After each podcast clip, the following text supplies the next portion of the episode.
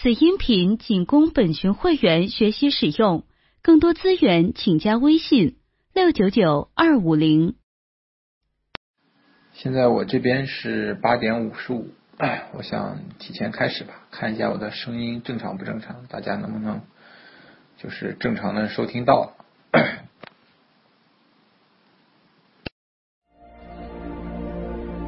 今天你 get 到了吗？微信 i g e t g e t 或 get get。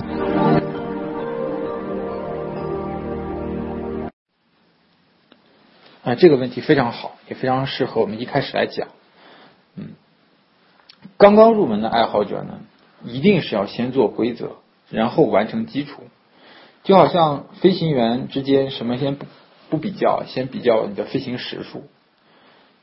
一定要先有你的对局量、对局时间，这个是最主要的。至于什么方式呢？你可以根据自己的兴趣再来做调整。你可以每个都试一试，也可以只做一个，就是随机选一个开始。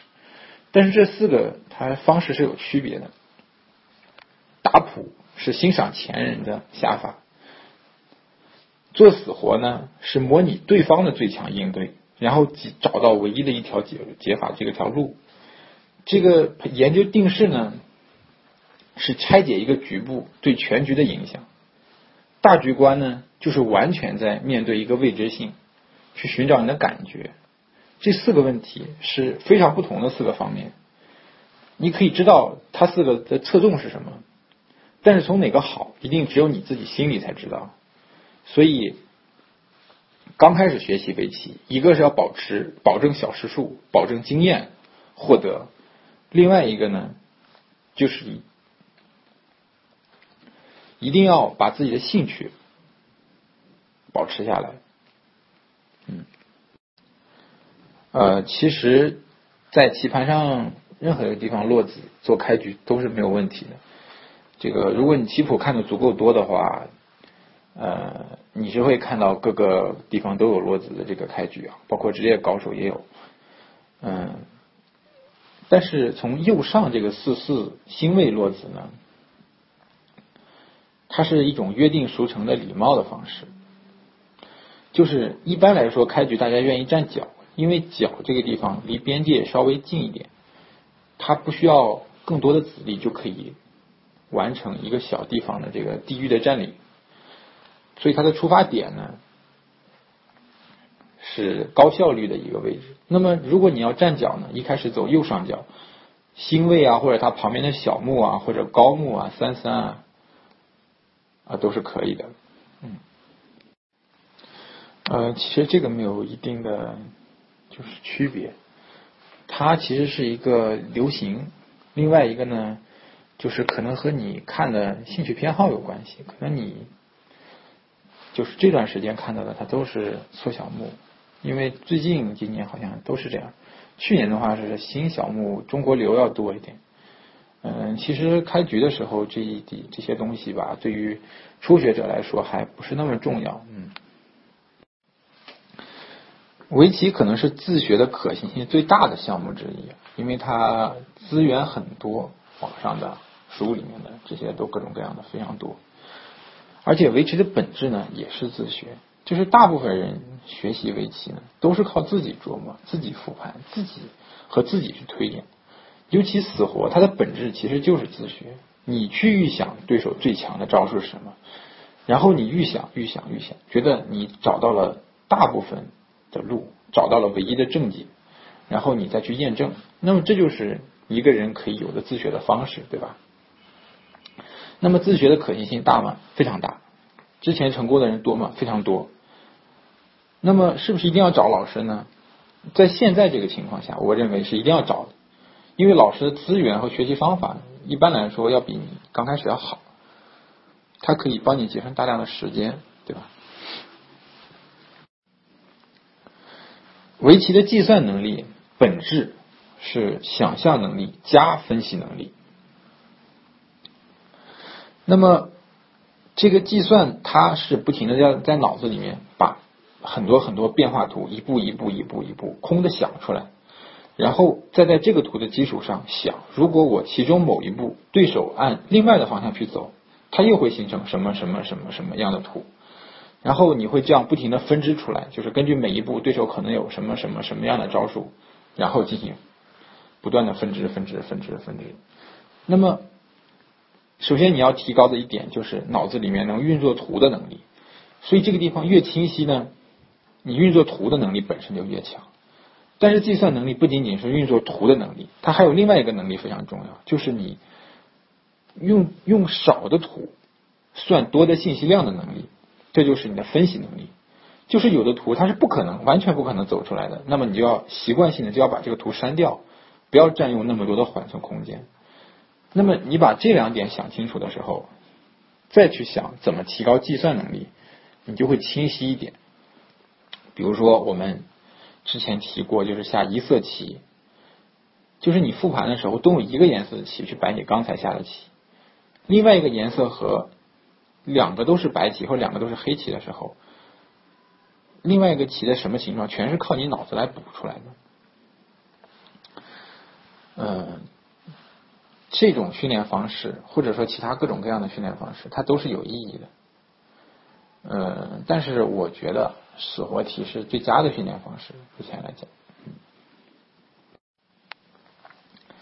嗯，新手自学者一般在开始自学的时候，也会和其他的新手在一起学习嘛。所以你们的复盘一般会和对手复盘，对手呢一般来说和自己水平差不多。那么这个时候就要有一个问题，就是你会和你的对手加强你们本来就错的认识，就是这一招本来是错的，但是呢在这盘收到了比较好的作用。然后呢，你的对手说啊这是好棋，然后你也说啊这也是好棋，然后两个人呢不停的加强一个在高手眼里是非常错的一招，这是最大的问题。所以从这个出发点来讲呢，怎么样效果会好一些？啊，我们最棒先不说，怎么会好一些呢？就是需要有一个能够从很高的地方去俯视你们的人，去给你们复盘。另外呢。如果你们只有两个人，或者哪怕只有你一个人，这个时候怎么去复盘？因为很多招数在书上是找不到的，对吧？这个时候你就要反复的拿这一个招数去下，而不是复盘，就是通过找随机的对手在网上去下，下完以后再反复的、反复的分不同的阶段去回看这一步。它到底起到了什么效果？这个就很难，也很费时间了，听起来。所以简单的方法还是要找一个水平很高的人去直接给你们点。呃，其实这个全看小孩自己的兴趣啊，就是说如果有兴趣的话，就并不早。嗯，如果没有兴趣，强行培养的话就没有意思了。呃，这句话本身的信息量就是很大的。那么怎么去理解呢？你得再去想一件事，就是你做一些重大评断的时候，你遇到了很多很多的分支因素，你考虑不过来的时候，你怎么去做最终的决定？这就要用奥卡姆剃刀原则，对吧？自愿的原则是非常重要的。如果每天有这个心情去开始，那么这个是最好的。如果你有这个自律的能力呢，每天能够下一下，那当然也是好的。但是一开始一定要把这个兴趣保护好。嗯，说围棋难在哪里？围棋是棋类里面唯一一个要像全日制中小学九年义务教育那样从小培养，送到专业机构里面整天去下，最后只有一定比较小比例的人能够走出来成为职业棋手的一个棋类运动，它的残酷性非常的高，所以从这点来讲。我们就已经能够看出它的难度是非常大的了。那么它究竟难在哪儿呢？它难在围棋的独特的思维素质是建立在计算能力上的，而计算能力不单只是想象力，也不单只是分析能力，而是想象力和分析能力在一盘一盘的实战中，你去怎么样变化，怎么样总结，最后你的能力十年以后是什么情况？嗯，所以它就变成了三个三个问题：第一，你能坚持多久？这首先是第一位的。第二，你的分析能力和想象能力有没有一个好的培养方式？第三，你怎么去总结每一盘实战的结果？你怎么去调整输和赢之后的心态，决定下一步要怎么做？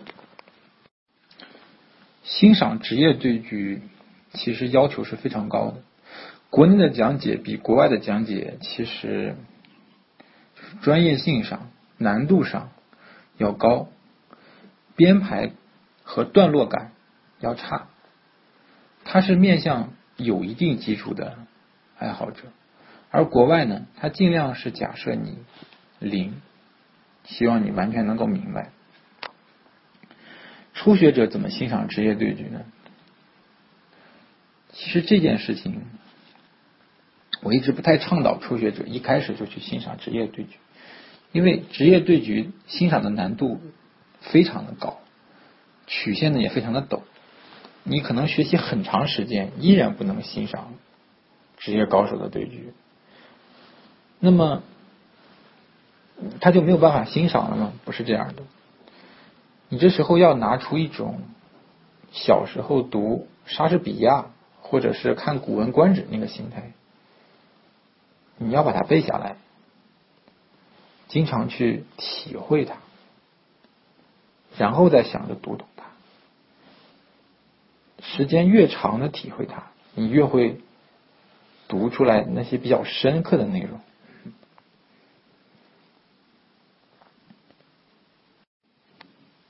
对，这是一个脑力基础的问题，嗯，是一个道理。围棋它的乐趣体现在博弈和灵活应用和交友，我们简单说一下。围棋的书里面呢有很多很多变化，但是你初学以后会发现很大的一个问题，就是你学到的变化实战中是走不出来的。但是你可能会发现高手的棋里面，书中的变化就多见。这是为什么呢？因为凡是人们不按书里的去去走，那是因为他不满足于书里的那个结果，而书里的结果通常是双方差不多。初学者是很难认可这个局面的。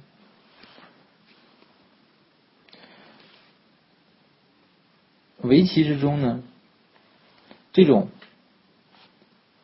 专心致志、全神贯注和对方搏杀的这种感觉，是被对手带起来的，这个很珍贵。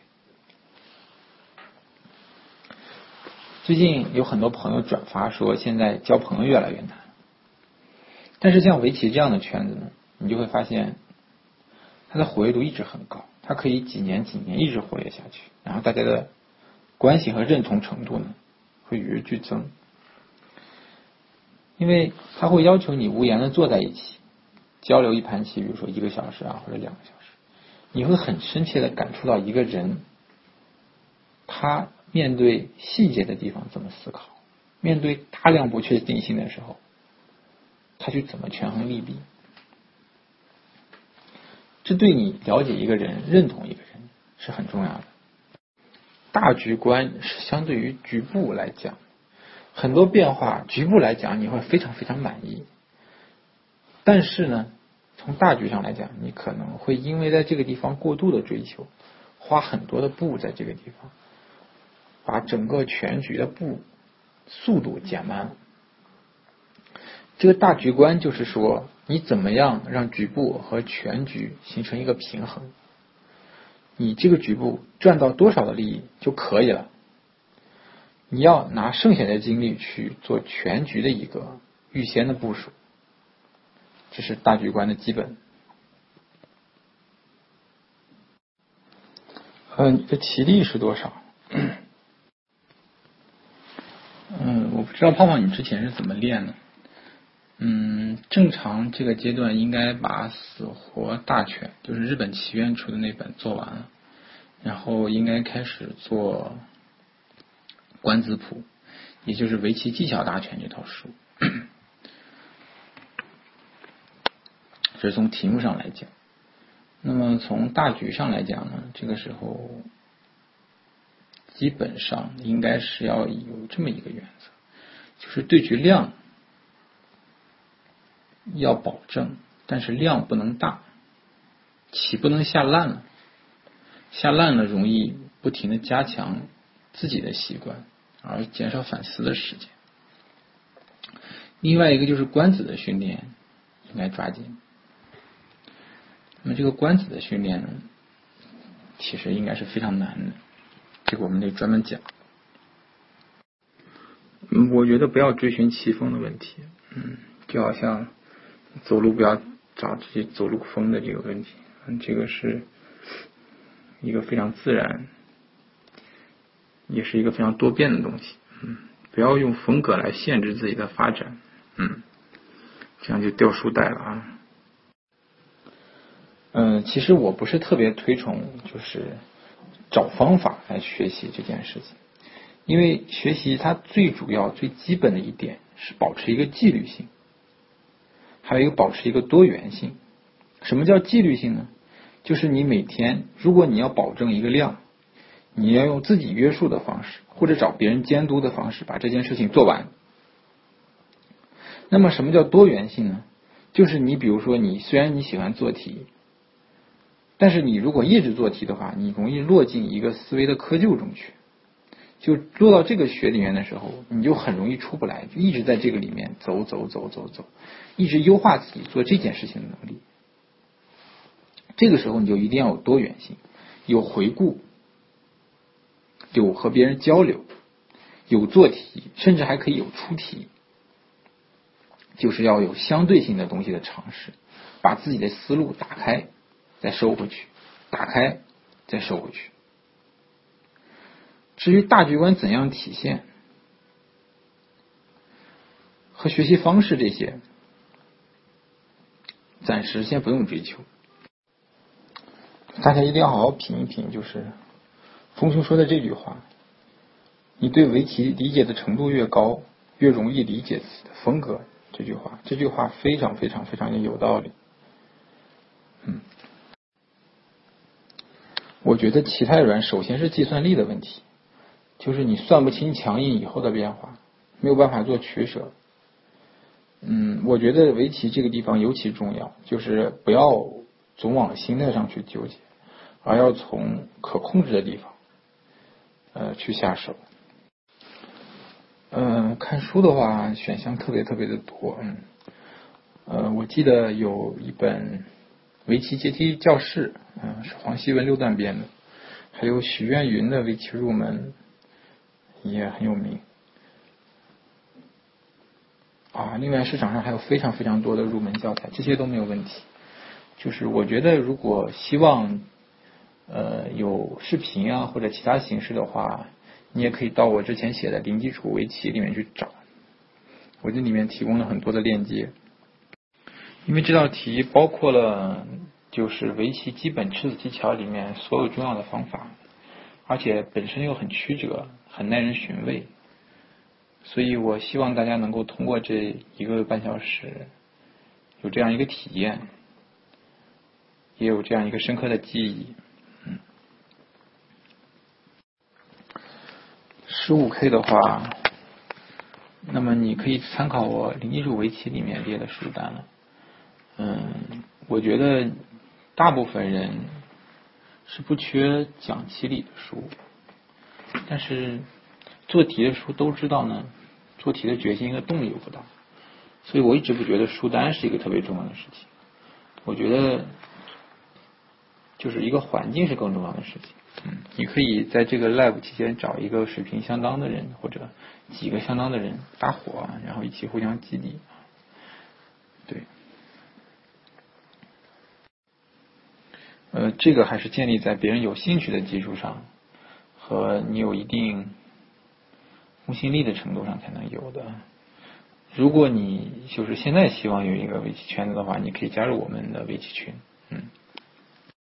啊，据我了解，北京这个初学者下棋的地方还是挺多的。嗯，棋校为主，围棋俱乐部也非常多。最有名的是天地间吧，在东市口那边，光明日报大楼，呃，对着街的那个门脸那儿。这个时候你就要看一看我给你出的这道题，你怎么做比较好。理清思路，弄清楚每一步你要干什么，和对手要干什么，把理想明白了，再想自己怎么走。对，就是你不要把一道题当成是一道题，而是当成自己加深一种印象，或者体验一种思维过程的训练，这个非常重要。所以一道题训练的再严格、再认真都不过分。嗯。算不清也一定不要用棋盘摆，这个是非常非常重要的。围棋是非常强调心算的一个运动，一定得用心算来解决。等到你确认解决以后，再用棋盘来验证。这就好像你举不起哑铃，然后你要锻炼，然后你拿一个机器帮你举一下，这个对你锻炼有什么用呢？对吧？今天你 get 到了吗？微信 i g e t g e t by get get。对，所以我认为体验是解决问题最好的方式之一。就是说，通过一些复杂的问题，我们来带带你过这个体验，然后有一些问题不用回答，你自己也可以弄得明白。就是就是觉得我这个题是不是出的太难，或者？没有理解我这个主题用意的举一下手，我想看一下我这个题设置的是不是不合适。嗯，哎，手筋题怎么做呢？这个就一定得明白它是考什么手筋，这个很关键。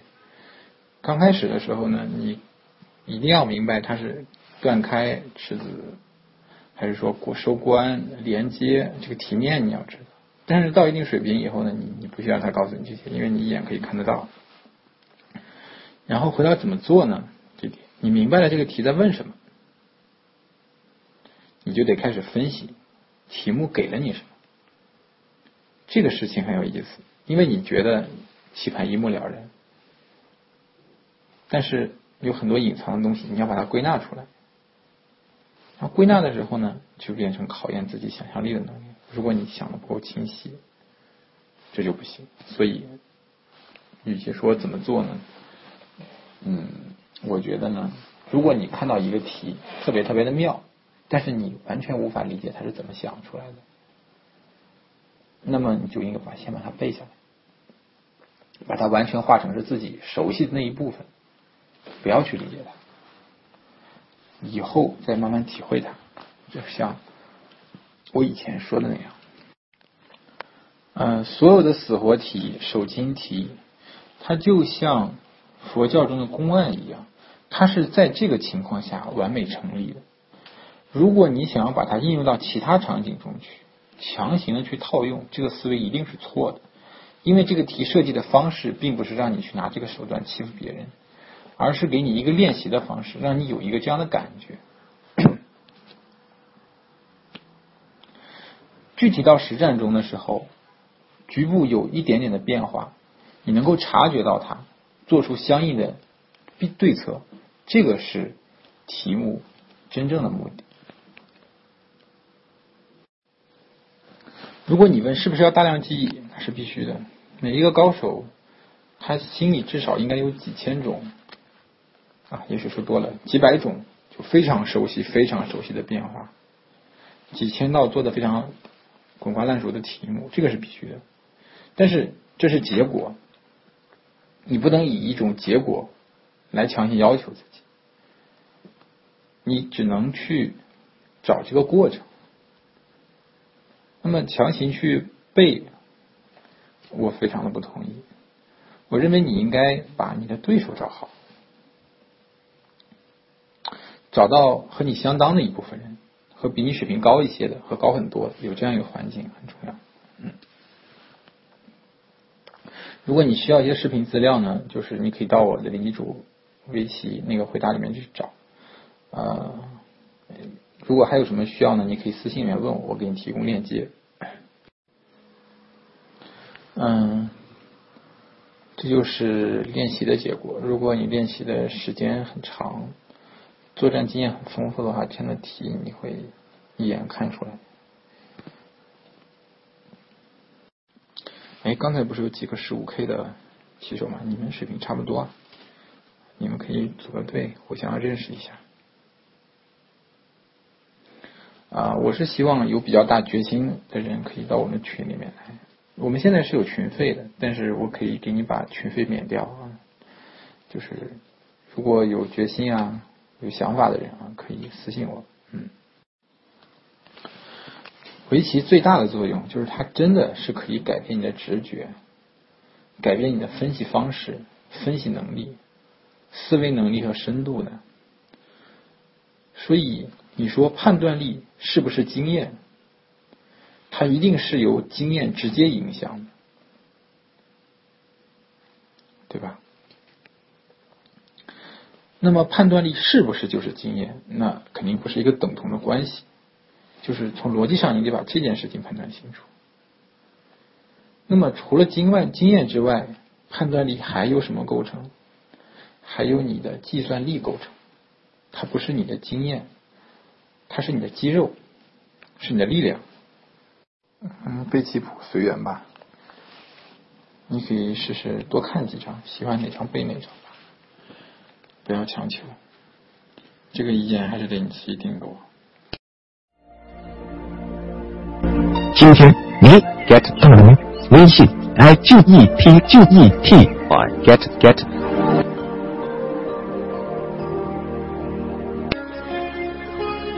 今天你 get 到了吗？微信 i g e t g e t y get get。